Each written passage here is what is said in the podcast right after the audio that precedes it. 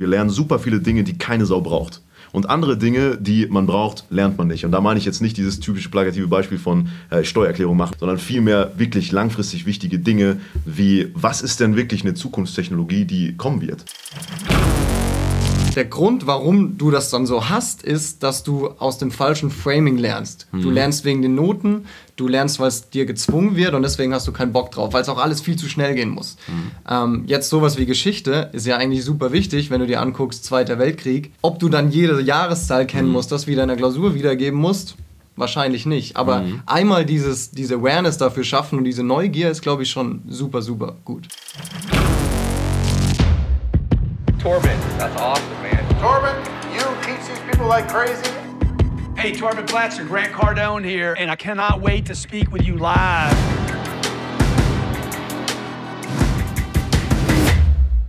Living a Self-Made Life. Hi und herzlich willkommen zu dieser Podcast-Folge aus Monaco. Und Leute, ich habe ja nicht oft Gäste, ja, aber jetzt habe ich tatsächlich sogar direkt zwei an meiner Seite, nämlich einmal den Alex und den Nico von Simple Club. Vielleicht könnt ihr auch noch mal ganz kurz Hallo sagen. Alex, deine Stimme müsste man eigentlich sogar kennen, oder? Vielleicht, ja. Nico. Moin, ja, meine kennt man weniger. ja, perfekt. Schönes Intro an dieser Stelle. Wir sitzen hier gerade in, äh, ja, in unserem Hotelzimmer in äh, Monaco. Wir haben ja hier gerade den Branding Workshop, arbeiten an äh, sechs unterschiedlichen Marken, unter anderem ja auch an eure, an Simple Club, ähm, die ja mittlerweile wirklich keine mehr ist, sage ich mal, die jetzt so in den Anfangsstadien sich befindet, sondern die ja wirklich bekannt geworden ist. Vielleicht könnt ihr mal selber sagen, ihr habt, glaube ich, über drei Millionen Abos insgesamt auf YouTube. Äh, wie weit ist jetzt so die komplette Reichweite eurer Brand, wenn ihr jetzt alles Social so zusammennimmt? Mhm. Also drei Millionen ist auf jeden Fall schon die Summe aus allen YouTube-Kanälen, die wir so haben. Äh, zu Klausurphasen gucken sie aber teilweise ja, mehr, mal weniger, je nachdem, welche Phase gerade ist. Also vor dem Abitur zum Beispiel hatten wir, das war eine interessante Story, vor zwei Jahren ungefähr, glaube ich, in allen Bundesländern in Deutschland das Mathe-Abi am gleichen Tag. Mhm. Und am Tag vorher, also einen Tag davor, hatten wir nur auf dem Mathe-Channel 500.000 Views. Also wow. es war unnormal krank einfach. Ähm, und da sieht man halt, es hängt komplett an der Phase ab. Okay, und das beantwortet, glaube ich, auch schon so ein bisschen, was ihr überhaupt macht. Nico, vielleicht kannst du mal ganz kurz erklären, was ist überhaupt Simple Club für die zwei Leute, die jetzt nicht wissen, äh, was das für eine App ist und was ihr genau eigentlich macht so. Genau, du hast schon gesagt, also Simple Club ist eine Lern-App, definitiv die coolste in Deutschland. Mhm.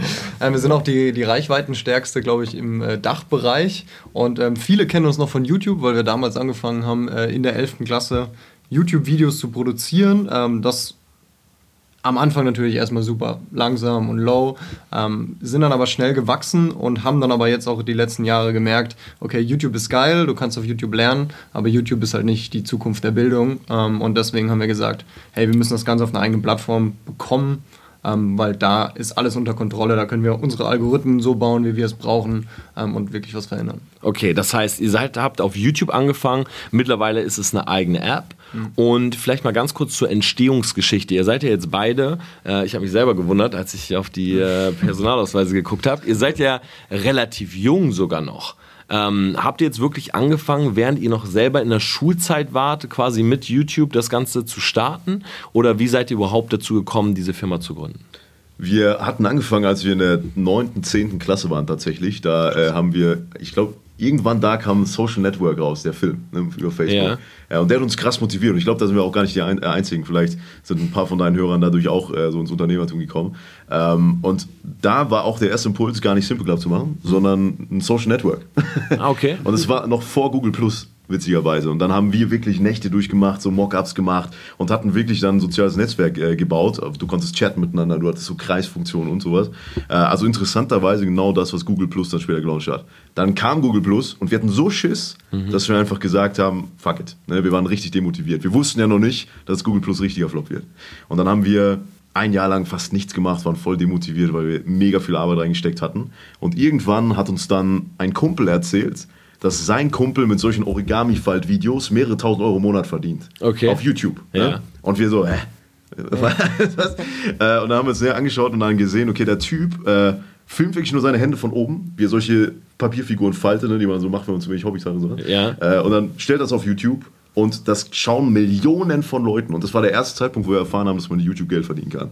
Okay, gut durch Google AdSense sozusagen. Also Genau. einfach durch Werbeeinnahmen auf den Videos. Genau, und äh, um die Story, die Anfangsstory so ein bisschen abzuschließen, der erste Impuls für Simple Club äh, war erstmal gar nicht wirklich so ein gesellschaftlicher oder irgendwie krass was zu verändern. Das muss man ganz ehrlich sagen. Wir wollten eigentlich unser Studium finanzieren. Das war wirklich der erste Trigger. So, und dann haben wir das gelauncht, dann wirklich sechs Monate durchgezogen und dann ist was Interessantes passiert, weil nach sechs Monaten kam noch die erste YouTube-Abrechnung. Wir haben so gedacht, Alter, der verdient Millionen ne? und wir, kommt's. wir kriegen jetzt so ne, äh, Porsche, dies, das. Äh, und dann kam halt die, die Abrechnung und nach sechs Monaten Arbeit, muss man sich vorstellen, jede Woche ein Video und das war echt hart für uns. 10 Dollar. 10 Dollar. Zehn, insgesamt. Was habt ihr gemacht? Ja, scheiße, offensichtlich.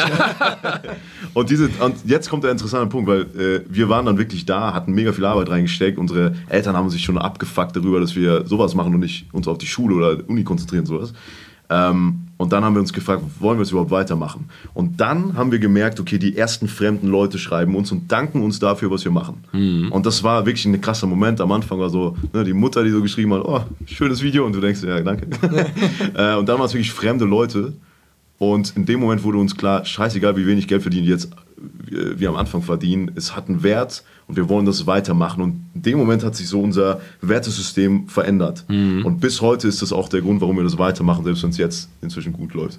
Ja, das heißt also, es waren einfach so Videos, wo ihr quasi selber noch in der Schule sitzend, wenn man es so nimmt, den Leuten erklärt habt, was ihr gerade im Unterricht lernt. Aber einfach auf eine verständlichere Art und Weise, was die Lehrer nicht schaffen. Genau. Genau. Um es mal auf den Punkt zu bringen. Also Schüler erklären Schüler, wie der Unterricht funktioniert, weil der Lehrer es nicht schafft, auf eine etwas coolere Art und Weise.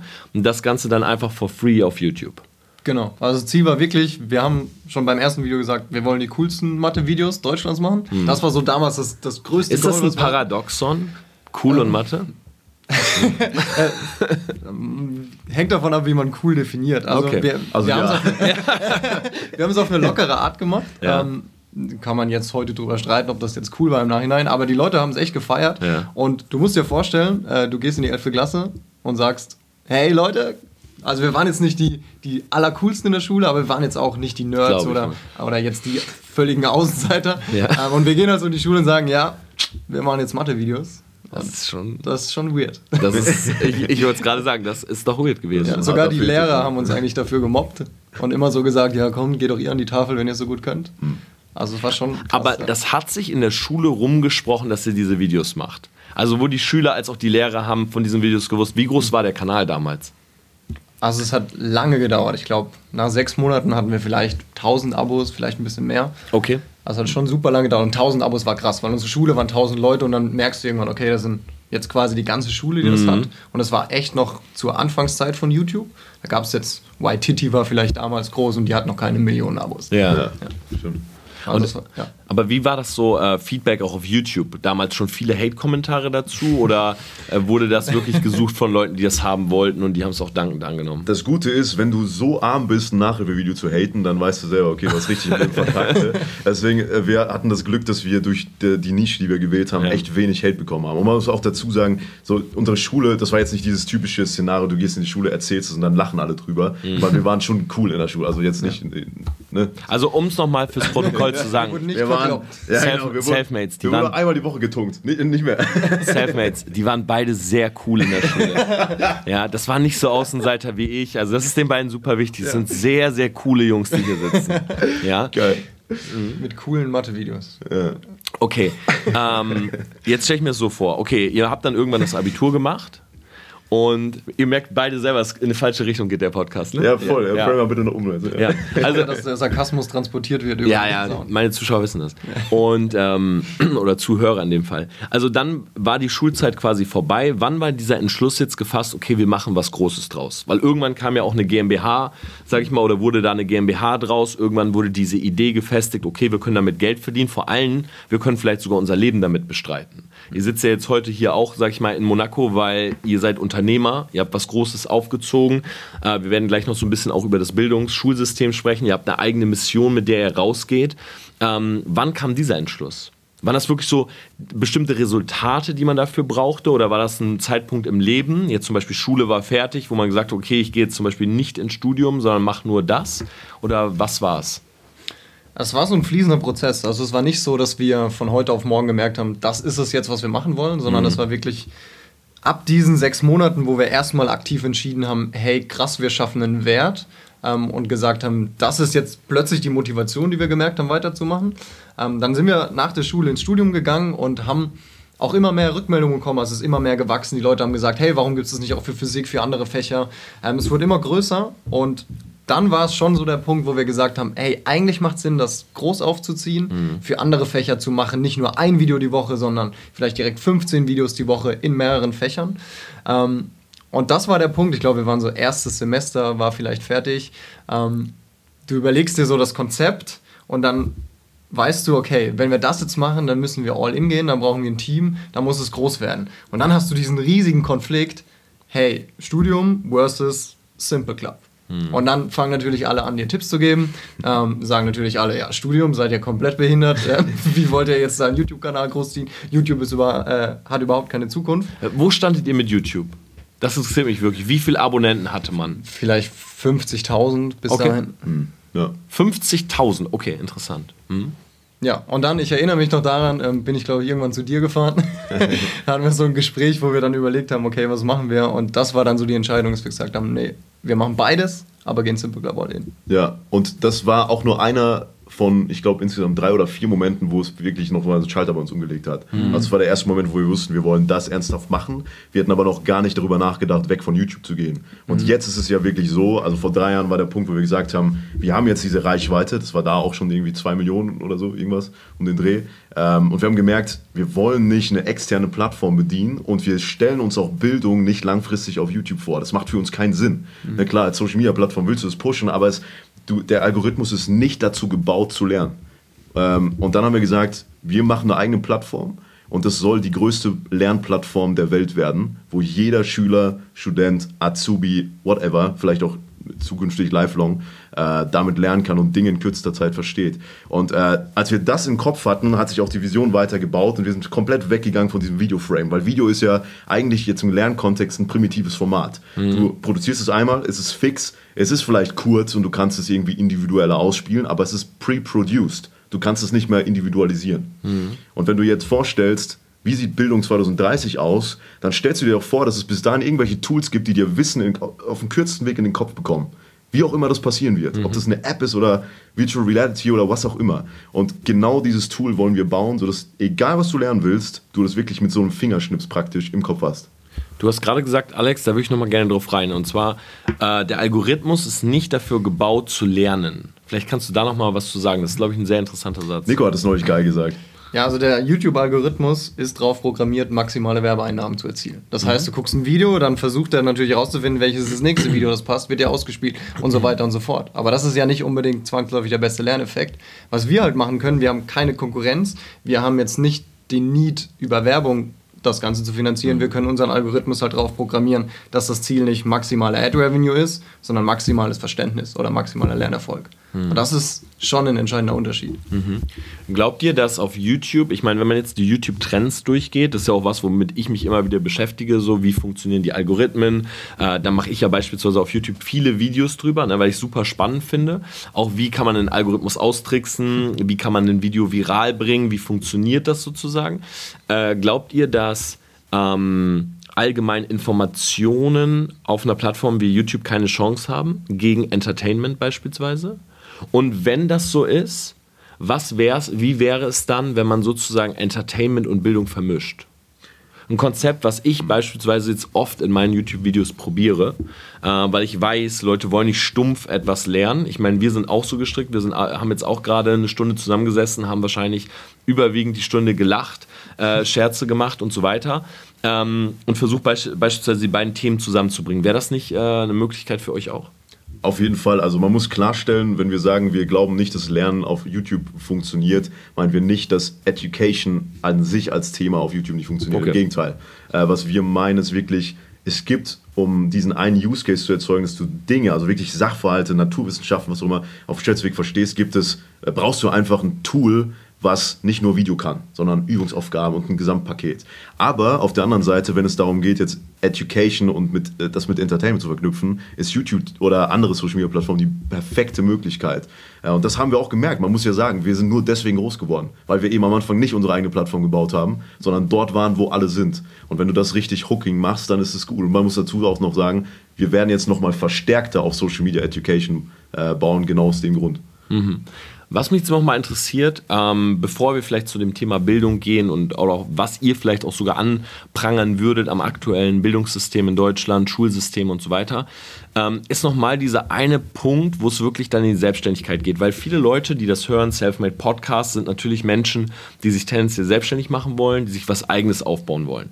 Ich will mich noch einmal so gerne in diese Situation reinversetzen. Ihr seid im ersten Semester. Was habt ihr überhaupt studiert?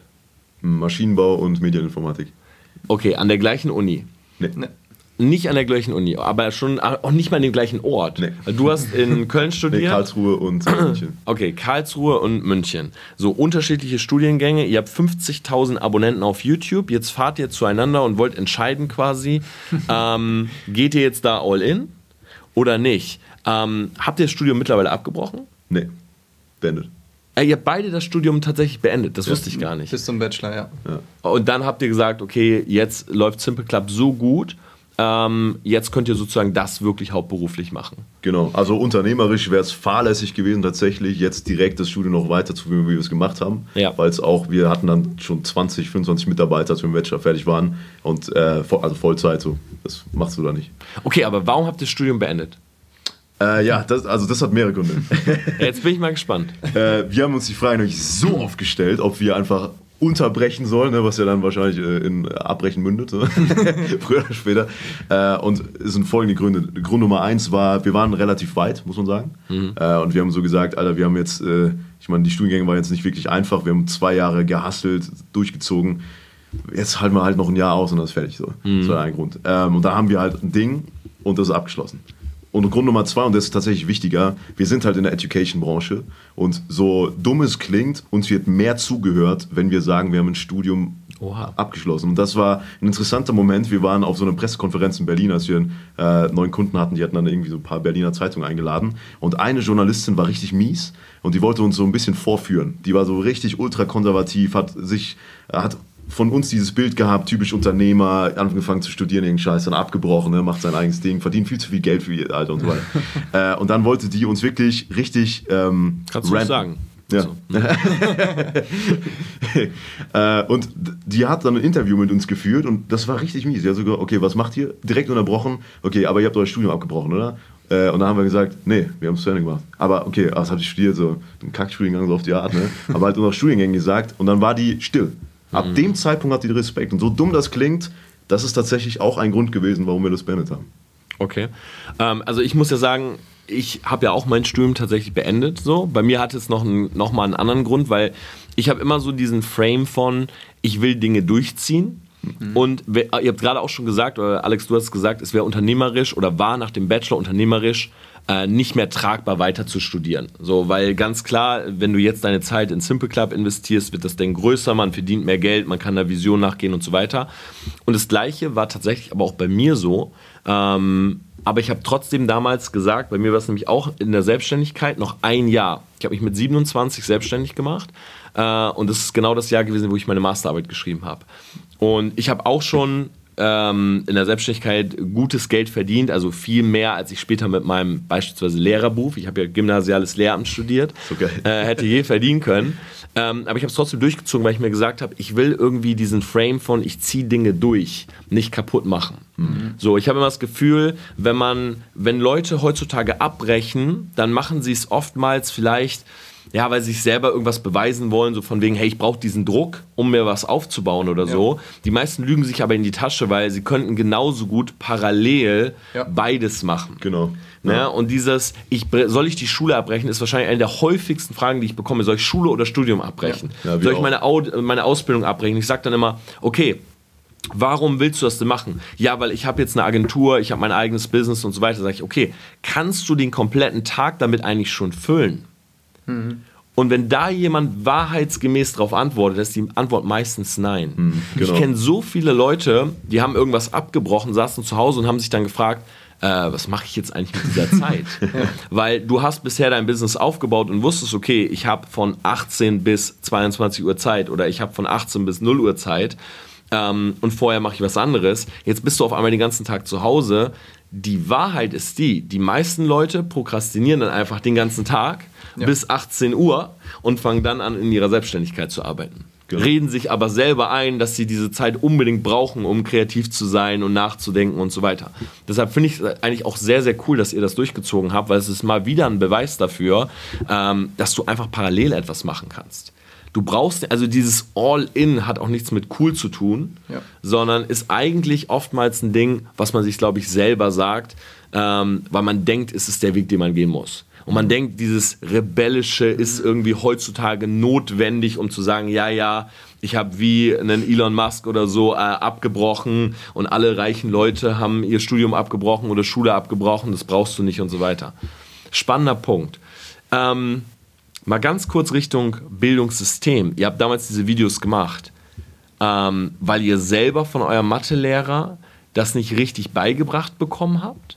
Weil ihr selber nicht so gut lernen konntet in der Schule? Oder was war Initi der initiale Punkt zu sagen, ich erkläre das jetzt anderen? Ja, man muss sagen, unsere Mathelehrer waren beide, wir hatten unterschiedlich in der Oberstufe, waren beide echt cool und gut. Ja. Also jetzt nicht so die mega jungen, aber die haben es einfach echt richtig gut erklärt. Ja. Ähm, das war tatsächlich bei uns ein pragmatischer Ansatz. Also wir hatten das Ziel, ähm, wir wollen eben was eigenes starten. Ähm, wir haben irgendwie geguckt, wo sind wir einigermaßen gut. Und was wir vor allem gesehen haben, war eben, dass es auf YouTube schon Leute gab, die Mathe erklärt haben. Also wir haben das nicht erfunden oder waren die Ersten. Ähm, was aber damals halt da war, war, es waren Lehrer, die standen vor der Tafel mit dem zugeknöpften Hemd und haben dir auf YouTube Mathe erklärt. Wir haben das gesehen und haben gesagt, hey, wenn du dir diese Arbeit in ein Video reinsteckst und sagst, jetzt produziere ich was, warum machst du es da nicht geil? Also wir haben, die Videos haben tausende von Klicks gehabt. Die Leute haben sogar geschrieben, geil, dass es das gibt, aber wir haben es angeguckt und gesagt, das ist langweilig. Das macht keinen Bock. Und das war eigentlich der, der Grund, das Ganze zu machen. Okay. Ähm, jetzt mal Blick äh, zu heute.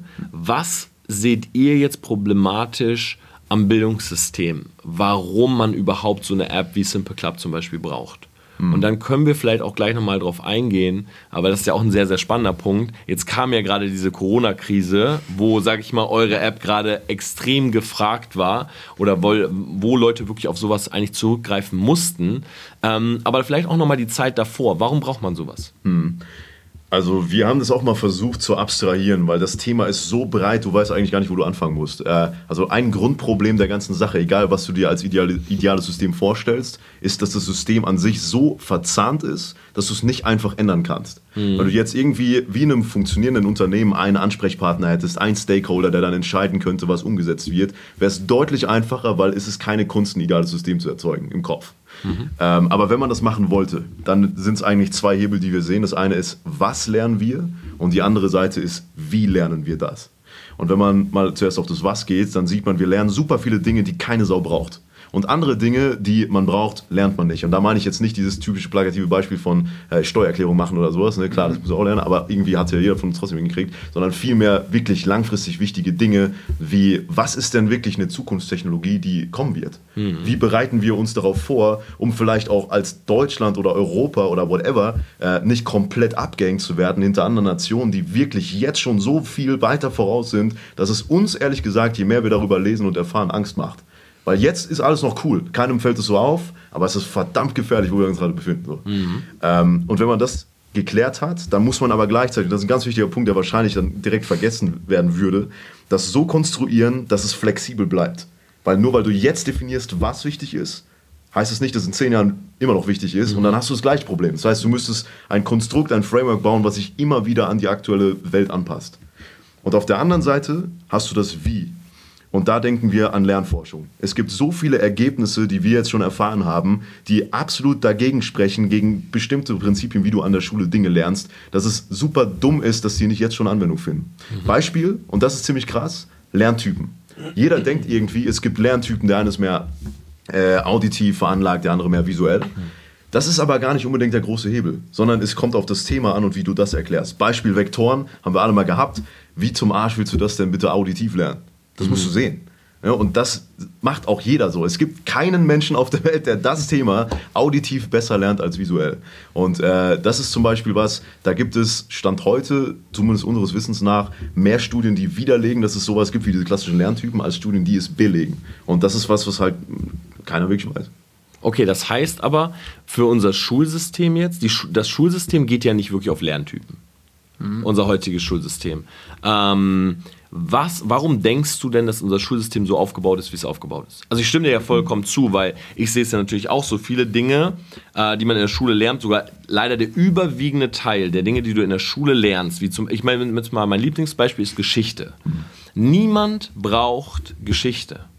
Außer du machst heutzutage in deinem Beruf damit etwas. Wenn du nicht gerade irgendwie Führer im Museum bist oder so, äh, braucht heutzutage keine Geschichte. Ich habe nie wieder über irgendwelche Kriege gesprochen. Da, da, muss ich sogar sagen, das sehe ich tatsächlich anders. Ja? Äh, weil das ist das Beispiel, ähm, wenn du dir die Frage nach dem Was beantwortest, dann denkst du an die Sachen, okay, was brauche ich später? Und dann sagen wir zu dritt, wir brauchen keine Geschichte. Mhm. Aber ich würde Deutsch, ich würde Gedichte, ich würde das Kulturelle, würde ich trotzdem im Lernplan sehen, aber ich würde es anders machen. Ich würde nicht sagen, ihr müsst bis zur Oberstufe eine Gedichtsanalyse können und das alles mhm. mal gemacht haben, sondern ich glaube, der, der, der Grund, warum du das dann so hast, ist, dass du aus dem falschen Framing lernst. Mhm. Du lernst wegen den Noten, du lernst, weil es dir gezwungen wird und deswegen hast du keinen Bock drauf, weil es auch alles viel zu schnell gehen muss. Mhm. Ähm, jetzt sowas wie Geschichte ist ja eigentlich super wichtig, wenn du dir anguckst, Zweiter Weltkrieg wir sind uns sicher, dass wir das alle gut finden, dass wir wissen, was damals passiert ist. Und ich glaube, das musst du vermitteln. Ob du dann jede Jahreszahl kennen mhm. musst, das wieder in der Klausur wiedergeben musst, Wahrscheinlich nicht. Aber mhm. einmal dieses, diese Awareness dafür schaffen und diese Neugier ist, glaube ich, schon super, super gut. Mhm. Okay. Ist es auch wichtig, um das zu ergänzen, für eigene Meinungsbildung, weil mhm. kennen alle Leute, die mitreden, aber offensichtlich keinen Plan haben. Und das ja. ist halt etwas, das Plan haben ist ja nicht nur äh, wirklich ein, ein, ein Nischen-Knowledge, was du dir aufbaust in deinem Berufsfeld oder in deiner äh, Arbeitswelt, mhm. sondern es ist ja auch ein Wissensnetzwerk, was auch durch bestimmte Grundlagen entsteht, die du schon mal gelernt hattest. Und sowas wie Geschichte oder mhm. generell kulturelle Dinge, da, also ich bin auch voll bei dir, dass man generell so, wenn man es jetzt lernt, auf keinen Fall so lernen sollte, aber man sollte definieren, was ist denn wirklich dieses was jeder Allgemeinbildung nennt mm, und dann aber ja. falsch umgesetzt wird. Genau, ja. Weil du es sozusagen unter einem, also du lernst in dem Fach immer unter einem bestimmten Frame. Und den Frame gibt eigentlich die Lektüre und der Lehrer vor. Zum Beispiel, wenn ich jetzt an Geschichte denke, ich war nicht mal ein schlechter äh, Schüler, weil ich konnte sehr gut Dinge auswendig lernen und Geschichte mhm. war bei uns einfach, wann war dieses Ereignis, wann war jenes ja, und so weiter. Bullshit, ja. ne? Aber ich habe einen ganz bestimmten, also von Geschichte einen ganz bestimmten Frame bekommen.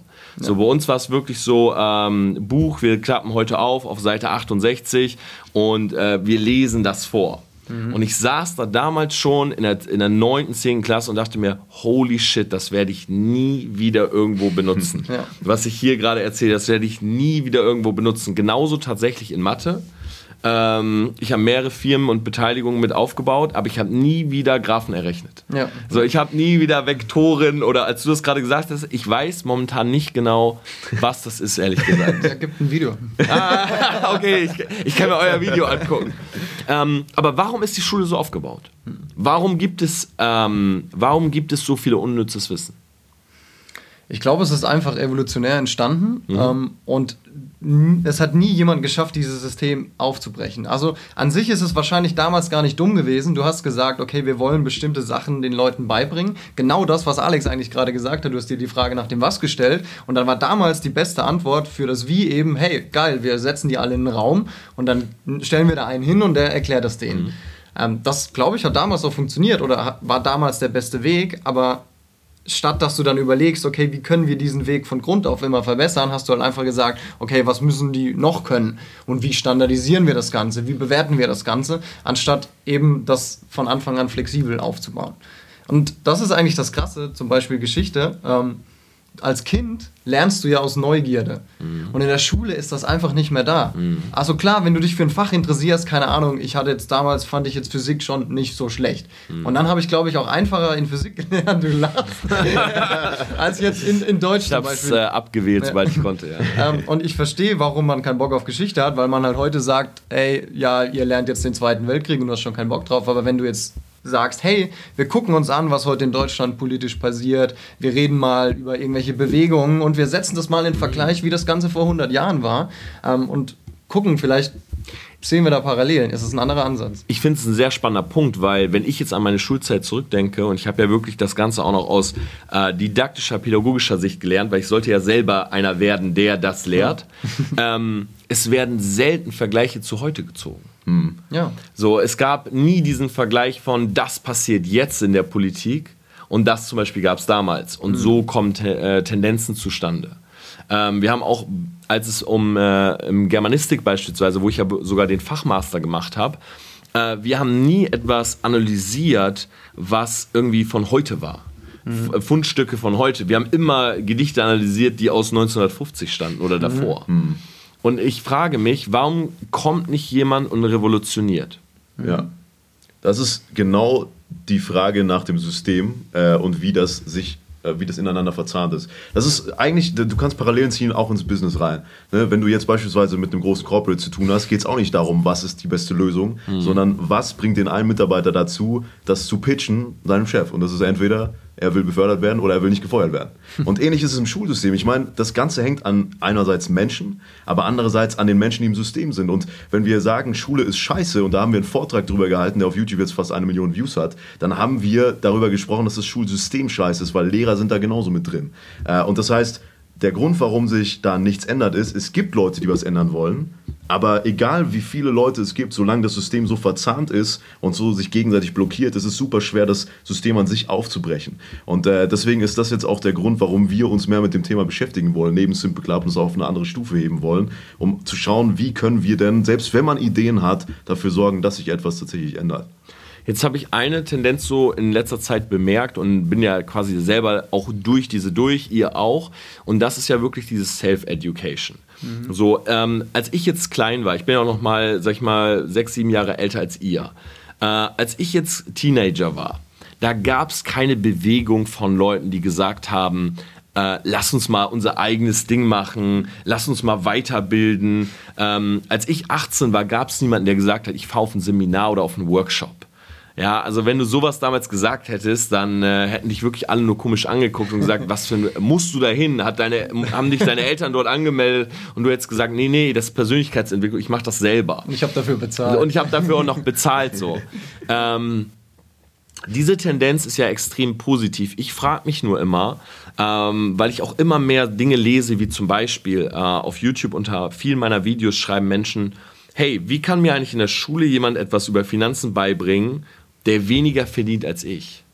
Ja. Also es gibt Kids, die sind 16, 17 Jahre alt, die haben einen höheren Monatscheck als der Lehrer, was nicht schwer ist, ähm, und, und, und sitzen da natürlich und fragen sich natürlich zu Recht, wie kann dieser Mensch mir eigentlich gerade was über beispielsweise Finanzen beibringen? Mhm. Oder auch an der Uni. Ähm, wie seht ihr das in Zukunft? Weil diese Welle an, ich sag mal, jungen Entrepreneuren, Menschen, die sich weiterbilden, und für mich hat das auch sehr viel mit Aufklärung zu tun. Ich glaube, Menschen wissen mittlerweile, hey, ich kann mir selber Wissen besorgen, was mich interessiert, ich kann mir was eigenes aufbauen. Ich hatte das nicht mit 16, 17. Mhm. Äh, da gab es keine Videos, hey, so startest du dein eigenes Business oder so. Ähm, wie seht ihr diesen Konflikt? Zwischen Schule und dieser Welle an Persönlichkeitsentwicklung und Entwicklung von, ich baue mir was eigenes auf? Ich glaube, der Konflikt entsteht genau wegen dem System, wie es gerade mhm. ist. Weil ähm, man nimmt jetzt quasi für den Lehrer an, hey, das ist jemand, der weiß mehr als du, damit mhm. er dir was beibringen kann. Und das funktioniert natürlich nicht genau bei dem Beispiel, was du gesagt hast. Und es gibt wahrscheinlich tausend andere. Ähm, wahrscheinlich gibt es auch Zwölfjährige, die spielen besser Klavier wie ihr Musiklehrer. Das sind halt lässt sich wahrscheinlich auf alles übertragen. Ähm, da macht es halt Sinn, dass du ein System hast, was mit dieser Flexibilität umgeht. Wir haben ein Beispiel, wir sind ähm, Mitgesellschafter bei Startup Teens, das ist eine Non-Profit, die eben genau dieses unternehmerische Denken und Handeln fördert. Ähm, und da war letztes Jahr, glaube ich, einer dabei, ähm, der hat bei diesem Wettbewerb mitgemacht, hat ein eigenes Unternehmen aufgebaut, hat echt schon nicht nur so einen Businessplan gehabt, sondern wirklich Substanz. Ähm, und dem seine Lehrer haben ihm verboten, dass er zu diesem Finale kommt. Wow. Das ist eigentlich krass und zeigt dann genau, hey, what the fuck, durch diese Schulpflicht kann der Typ jetzt das nicht weitermachen, wo er offensichtlich viel, viel mehr lernt, Leute kennenlernt und so weiter. Und ich glaube, wenn das System schon von Grund auf flexibler wäre, dass vielleicht lokale Unternehmen auch was machen, dass man sagt, hey, wenn du dich damit jetzt auseinandersetzt, dann kannst du ein bisschen von deiner Zeit auch dafür nutzen. Ähm, jetzt nicht komplett YOLO, aber vielleicht musst du auch ein bisschen was über Geschichte lernen. Ähm, aber wenn du so ein flexibles System hast, dann ist dieser Konflikt nicht mehr da, weil eben der Lehrer nicht zwangsläufig der ist, der es dir beibringt. Hm. Ich muss auch ehrlich sagen, also ich will an dieser Stelle gar nicht wirklich so Lehrer-Bashing betreiben oder mhm. so, weil ähm, ich habe selber zwei Praktikas gemacht damals und ich würde sagen, ich wäre ein cooler Lehrer geworden. So, ich war auch, äh, glaube ich, einer der Typen so, ähm, die damals schon, also was heißt damals, so lange ist es jetzt auch noch nicht her, aber die äh, so Ende des Studiums so ein bisschen begriffen haben, okay, wenn ich jetzt Lehrer werde, es war ja eine Option für mich, äh, dann will ich das auf jeden Fall ein bisschen anders machen. Problem ist, du hast ja wirklich ein Kerncurriculum, du hast ja wirklich bestimmten Stoff, der dir einfach vorgegeben wird. das ist wirklich einer der Hauptgründe, warum ich mich damals dagegen entschieden habe. Ich habe gedacht, okay, wenn ich jetzt in einem Praktikum ähm, mal mit den Kids was Geiles machen kann. Ich habe Praktikum gehabt in Germanistik und Kunst. Und ich dachte, okay, gerade in Kunst, vielleicht können wir mal ein cooles Projekt machen, mal was Neues machen. Ähm, trendige Medien benutzen. Vielleicht kann ich wirklich mal was mit einem Thema machen, nicht irgendwie so mal die Bilderbuchseite von einem Buch oder irgendwie so was aus Pappmaché, wo wirklich keiner Bock drauf hat, sondern äh, vielleicht kann ich tatsächlich diesen Zeitgeist der Jugend irgendwie mal mit reinbringen, was mit Computerspielen machen und so weiter. Und dann kam damals meine Betreuungslehrerin und hat gesagt, äh, Herr Platzer, das machen Sie jetzt diese sechs Wochen und zwar diese Einheit, diese und diese, weil das brauchen die Kids fürs Abi, sonst kommen sie da nicht durch. Mhm. So, das heißt, ich konnte eigentlich gar nichts, also mir waren die Hände gebunden, äh, wirklich was daran zu ändern. Ähm, eine sehr gute Freundin von mir ist Lehrerin in äh, München und die hat zum Beispiel für ihre Klasse äh, iPads angefordert, hat gesagt, ich will mit neueren Medien was machen, mit Internet und so weiter. Die wartet, glaube ich, seit einem Jahr mm. auf iPads. Digitalpakt, ahoi, läuft. Weil, weil das nicht irgendwie bezahlt wird und ja. weil die Kids keine iPads bekommen. Ja.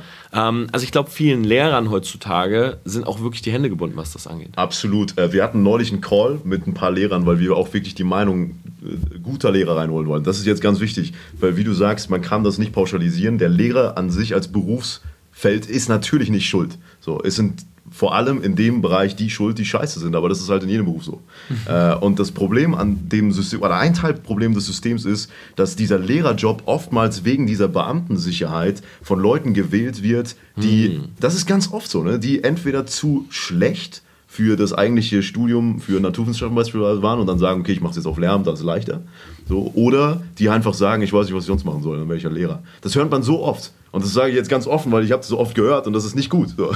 Und auf der anderen Seite gibt es ganz viele Lehrer, die sich den Arsch aufreißen, geilen Unterricht zu machen. So eben wie du wahrscheinlich einer gewesen wärst, der wirklich was verändern will, aber denen ist, sind die Hände gebunden. Und das ist auch ein Teil, den man unserer Meinung nach ändern müsste. Man muss die Lehrer, die gut sind, auch besser honorieren. Die haben einen fucking wichtigen Job, die verdienen viel zu wenig Geld dafür, was sie machen, wenn sie gut sind. Ja. Und auf der anderen Seite gibt es viel zu viele richtige Volltrottel, die aus diesem Job rausgekickt werden sollten. Weil wir hatten auch, wir hatten gute Lehrer und wir hatten Lehrer, von denen man sagen muss, du hast mir echt geschadet.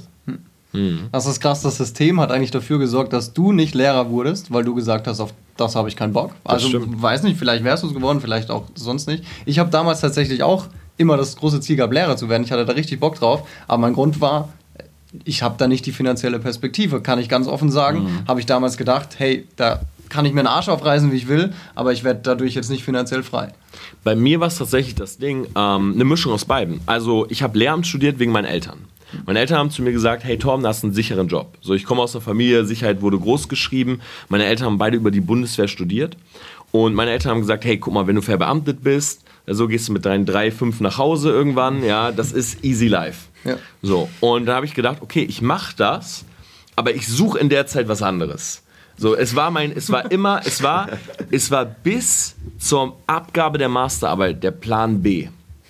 Ähm, und ich habe mich, ich hab mich wirklich am Ende fast damit abgefunden und habe gedacht, okay, dann wäre ich wenigstens ein geiler Lehrer. So, weißt du, ich meine? So, äh, also wenn ich es jetzt durchziehe, dann wenigstens ein geiler Lehrer. Und dann nach dem Studium habe ich ja erst die Entscheidung getroffen, als ich mich dann bewerben musste fürs Referendariat, dass ich gesagt habe, ich mache es nicht. Mhm. Weil ich es nicht fühle, das wirklich 20, 30, 40 Jahre zu machen. Ich brauche also jetzt unbedingt was anderes. Hm. Wäre das ganze System anders aufgebaut, wer weiß, vielleicht wäre ich dann Lehrer geworden. Jetzt kam neulich, und da will ich jetzt noch drauf eingehen, weil ich finde, das ist ein super wichtiger Punkt. Corona-Krise, äh, die Schulen fallen aus. Was habt ihr gedacht? Geil, oder? Geil, ja, schulfrei. Uh. Nee, wa- was war, was war in euren, also ihr habt ja jetzt, ich meine, ihr habt die Lösung Hm. für alle, die von zu Hause lernen müssen. Jetzt kommt überall in den Nachrichten, äh, Corona-Krise, Schulen sind geschlossen. Zwei Monate, drei Monate. Äh, was war euer erster Gedanke oder was war auch der erste Move, den ihr gemacht habt? Also erstmal äh, hatten wir es gar nicht so krass auf dem Schirm, dass ein paar Schulen geschlossen wurden. Wir dachten so, jo, dann läuft es halt weiter. Ich meine, die Leute lernen sowieso schon mit Simple Club. Äh, und dann kam ja wirklich der Lockdown und dann wurden alle Schulen in Deutschland geschlossen. Und in dem Moment haben wir gesagt, okay, wir müssen jetzt auch wirklich einen Move bringen, der den Leuten hilft. Also das, das war eine super strange Situation, weil wir wussten ganz genau, okay, wenn wir helfen, dann werden automatisch manche Leute denken, wir nutzen die Situation aus, äh, weil das natürlich eine Hype-Situation ist und ja, macht voll Sinn, da was zu machen. So. Äh, aber tatsächlich die Intention dahinter, will ich mal betonen, war, wir wollten helfen. So. Und dann haben Fürs wir, Protokoll. Fürs Protokoll, genau, für, wie wir cool waren damals in der Schule. Mega cool. Mega cool. Mega coole Jungs und sie wollten helfen. Genau. und dann haben wir eben gesagt, okay, für fünf Wochen, das war damals der Zeitraum, wie die Schulen geschlossen werden sollten, machen wir unser Premium-Abo kostenlos und geben es allen Schulen raus, die danach fragen. Wichtig, nur die Schulen sollten fragen, nicht die Schüler, weil dann geben wir halt tausend Millionen raus, whatever. So. Und uns war es auch wichtig, dass die, dass die Schule selbst davon Bescheid weiß. Wir Ja. wollten nicht so, hey, ihr könnt jetzt alle free mit Simple Club lernen und macht halt mal kreuz und quer, sondern wir wollten, dass die Lehrer sich damit schon auseinandersetzen und sagen, okay, das gibt's und ich setze es jetzt auch in meinem Remote-Unterricht ein, weil sonst machen die Lehrer irgendwas und die Schüler denken sich Simple Club und am Ende passt auch wieder nicht zusammen. Genau, wir haben sogar einen Leitfaden für Lehrer geschrieben. Wir haben uns sogar ein Feature gebaut und gelauncht, extra damit Lehrer in der App einen Lernplan für ihre Schüler erstellen können, den teilen und die Schüler können es mit einem Klick ihrer App hinzufügen und können von zu Hause aus lernen. Und das ist halt der perfekte Use Case gewesen. Und äh, man muss sagen, also grundsätzlich, das wird mega gut angenommen. Wir haben ohne zu pushen, also wir haben niemanden kontaktiert, haben wir 1,9 Millionen Lizenzen rausgegeben. Das Wow. war also eine Lizenz kostet bei uns 16,49 im Monat. Kann man sich ausrechnen, wie viel Gesamtwert das war. Das war über 30 Millionen Euro, glaube ich, ne? Äh, an Gesamtwert. Das ist bemerkt. Mathe, ja. Ja, oder? Äh, das und das war richtig crazy, wie die Lehrer das auch plötzlich angenommen hatten und auch Schulen auf uns aufmerksam wurden. Ähm, das war, das war die Mehrheit, muss man sagen. So, aber dann gab es immer noch Leute, das waren Schulleiter, die gesagt haben, ja, nee, finden wir nicht so cool, lieber baut jede Schule ihre eigene Lösung oder so ein Bullshit. Ne, Wo wir auch so dachten, hä? Also warum? Und äh, was wir da gemerkt haben, und das Coole war, es waren nicht nur wir, sondern Presse wurde aufmerksam, hat uns kontaktiert und gefragt. Äh, was richtig aufgedeckt wurde, ist, dass Deutschland absolut scheiße in der Digitalisierung der Schulen ist. Also sowas von miserabel, auch international im Vergleich. Ähm, und dann haben wir gesehen, okay, jetzt wird es an die Politik getragen und dann wurde das Thema auch wirklich präsent. Man muss aber auch dazu sagen, seitdem hat sich nicht viel bewegt. Und Heißt? das fuckt uns auch hart ab. Heißt, Das heißt, obwohl diese Omnipräsenz da war und obwohl jetzt wieder einige Projekte gestartet werden, in der Gesamtheit hat uns, haben wir nichts davon mitbekommen, dass irgendwas großartig sich verändert hat. Ein gutes repräsentatives Beispiel dafür ist der Digitalpakt. Das ist genau das, was du angesprochen hast mit den iPads. War ja eigentlich dafür äh, äh, gedacht, dass äh, Schulen ausgestattet werden mit Hardware. Der Prozess ist aber so scheiße, dass selbst wenn sie diesen Antrag richtig stellen, meistens auch so viel Zeit vergeht, dass es dann zu spät ist und dann geht der Antrag nicht durch oder sowas. Also es ist super kompliziert. Und im Zuge der Corona-Krise sollte dieser Digitalpakt auch für Software oder solche digitalen Lernangebote wie uns geöffnet werden. So, und dann haben wir äh, mal nachgefragt und so über ein paar Kontakte haben wir eben geguckt, okay, was ist denn wirklich da gerade der Stand? Und zurück kam die Meldung, ja, wollen wir machen, aber es sollen nur Angebote unterstützt werden, die auf der Infrastruktur laufen, die vom Digitalpakt schon finanziert wurde. Was halt kompletter Bullshit ist, weil was ist für eine Infrastruktur? und da hat man gesehen, okay, hat doch nicht so viel gebracht jetzt. Okay, aber was ist denn jetzt passiert? Also, die haben jetzt diese Free-Lizenzen gehabt, die konnten damit lernen. Ich meine, 1,9 Millionen äh, ist ja schon eine Menge. Äh, die jetzt öffnen die Schulen wieder oder haben teilweise wieder geöffnet. Ähm, lassen die das jetzt weiter laufen oder haben die ihre Lizenzen jetzt alle gekündigt? Was ist ein Status quo? Also die Lizenzen sind automatisch abgelaufen, war jetzt kein Knebelvertrag. Ah, okay. Ja, Leider wir nicht vorher mal sprechen sollen. Ja. also, nicht gut durch, durchgeplant. war nicht der. Buchclub. Okay. Nee, genau, die Lizenzen sind abgelaufen. Also die Schulen, die wieder geöffnet haben, ich glaube, da ging es einfach normal weiter. Ja. Und selbst die, die zu hatten, da hat sich auch nicht viel getan. Man muss auch sagen, es war jetzt kurz vorm Sommer. In manchen Bundesländern sind auch schon bald wieder Ferien. Ähm, das hat sich einfach im Sand verlaufen und ich glaube, viele gerade untere Klassen, die haben jetzt ein paar Arbeitsblätter bekommen und jetzt ist das Schuljahr wahrscheinlich auch gelaufen. Aber warte mal, Nico, die haben jetzt alle diese Lizenzen. Die ja. haben jetzt mit eurer App gearbeitet. Und die, also es gibt jetzt kaum Schulen, die sagen, beispielsweise, wir arbeiten weiter mit dieser App, um unseren Unterricht zu unterstützen, um vielleicht ein bisschen diesen digitalen Aufwand mitzunehmen?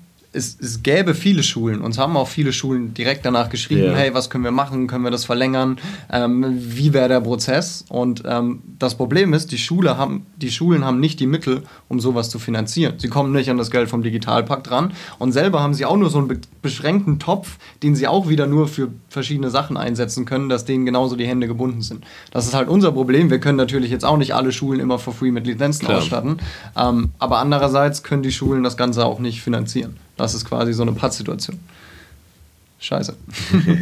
Das ist, äh, das finde ich wirklich krass, weil ich hätte mir gedacht, wir haben ja damals äh, gecallt, mhm. als das alles angefangen habt und so, wir haben ja, saßen ja mal irgendwie nachts im Zoom oder so und haben darüber gesprochen. Und ich finde, wir sollten das Thema wirklich mal ansprechen, weil auch die Presse, Alex, du hast gesagt, Presse hat darüber berichtet und so weiter. Mhm. Aber trotzdem wurde dieses Thema auch nicht wirklich groß. Also es wurde jetzt auch nicht zu einem Thema, was so groß wurde in der Presse, dass jemand sich hinstellt und sagt, okay, wir müssen jetzt dieses Problem mal angehen. Mhm.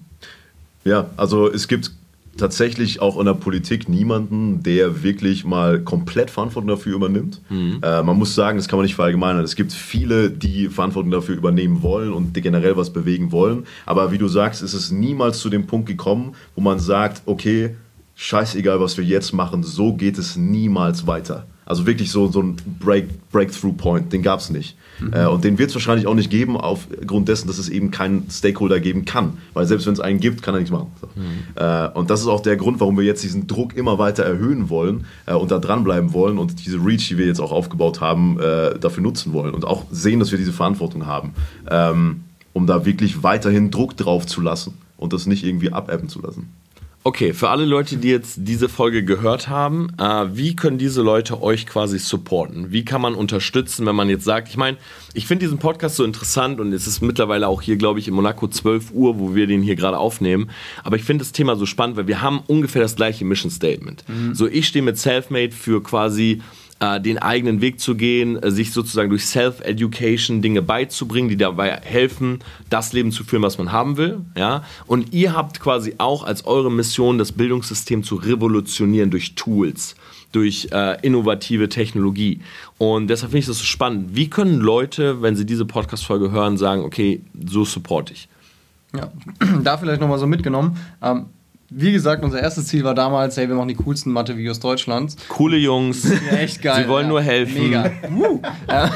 aber für uns war das echt ein, ein krasser Prozess und ich glaube, vor, vor zwei Jahren haben wir das erste Mal gesagt, hey, fuck, wenn wir mal Kinder haben, wollen wir die nicht in das gleiche System reinstecken. Habt ihr schon Kinder?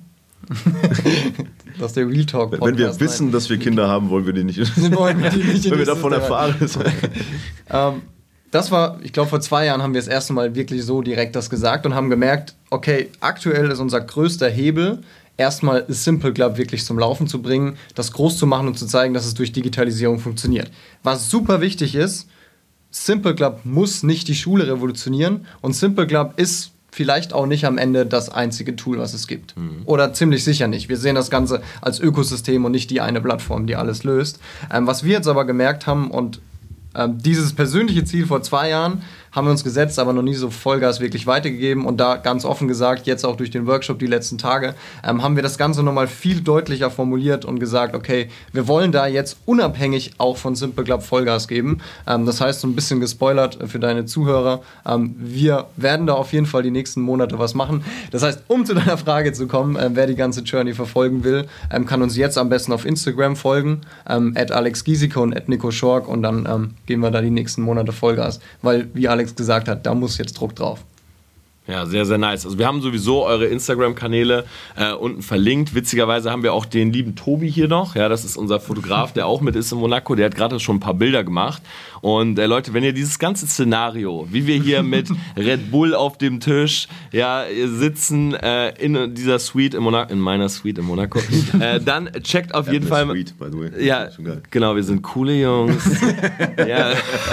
ähm, dann checkt auf jeden Fall mal die Instagram-Kanäle der beiden ab. Die werden beide mal ein Bild dazu äh, hochladen auf ihrem Kanal.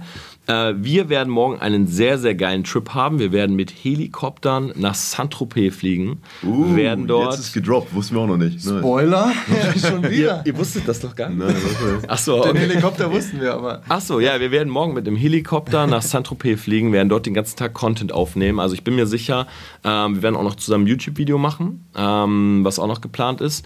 Und äh, genau, das wird sehr wahrscheinlich auf meinem Kanal kommen. Euer YouTube-Kanal muss jetzt auch demnächst mal kommen. Ja, die Leute, also neben den ganzen Kanälen über Mathe, Physik und so, würde mich auch mal was Spannendes interessieren. über euch zum Beispiel vielleicht. Und was ihr alle so treibt. Ähm, nee, auf jeden Fall hat mir sehr, sehr viel Spaß gemacht. Also ähm, Shoutouts wirklich an euch. Auch vielen Dank, dass ihr euch nochmal die Zeit genommen habt nach diesem langen, anstrengenden Workshop-Tag. Und äh, checkt auf jeden Fall die Instagram-Kanäle. Leute, wir wollen Feedback. Ich finde, dieses Thema ist so wichtig ähm, dass ihr uns unbedingt mal schreiben müsst, was sagt ihr dazu? Thema Schulsystem, Bildungssystem, wer hat Erfahrung mit Simple Club? Ähm, Alex, seine Stimme ist wirklich anscheinend sehr bekannt. Ich habe hab wirklich eine Instagram-Story gemacht und dann Alex war gar nicht im Bild, nur sein, er hat irgendwas erzählt im Hintergrund und die Leute so, Simple Club, Simple Club, hä, die haben mir durch Mathe-Abi geholfen. ja, also die ich Angstzustände raus. Also, Panik. Ich will wirklich mal wissen, also wer hat damit Berührungspunkte, schreibt uns super gerne Feedback. Wie gesagt, die Instagram-Kanäle der beiden sind verlinkt. Äh, ich will auf jeden Fall bei dieser Journey mit dabei sein, wird das mitverfolgen und supporten, so gut ich kann, weil ich finde, das ist ein äh, sehr, sehr cooles Projekt was wie gesagt auch super gut zu meinem Mission Statement passt. Und ich würde sagen, Nico, Alex, die letzten Worte gehören euch. Ja, wie gesagt, wir würden es gerne nochmal wiederholen. Also das, was du gerade gesagt hast, ist uns tatsächlich auch mega wichtig. Äh, wir haben hier gerade tatsächlich alle eine Verantwortung. Es gibt entweder hier Zuhörer, die haben das Schulsystem schon durchlaufen und wissen, dass es kacke ist, oder es gibt Zuhörer, die sind gerade noch mit drin. Und egal auf welchem State ihr gerade seid, egal wo wir hier gerade sind, es kann nicht so weitergehen und wir haben eine Verantwortung, das Ganze für die Zukunft zu ändern. Deswegen gebt hier wirklich gerne Feedback. Wir wollen hier Druck drauf lassen und dann äh, gucken wir mal, was wir verändern können. Nico, geil. was sagst du? Komm, sag auch noch was. geil. Das war, das war zu geil. Zu gut? Ja. Dann würde ich sagen, wir beenden es damit. Selfmates, ihr wisst, den Podcast gibt es jeden Mittwoch, heute ein bisschen später als sonst. Und äh, checkt bei Instagram vorbei. Bis dann, ciao.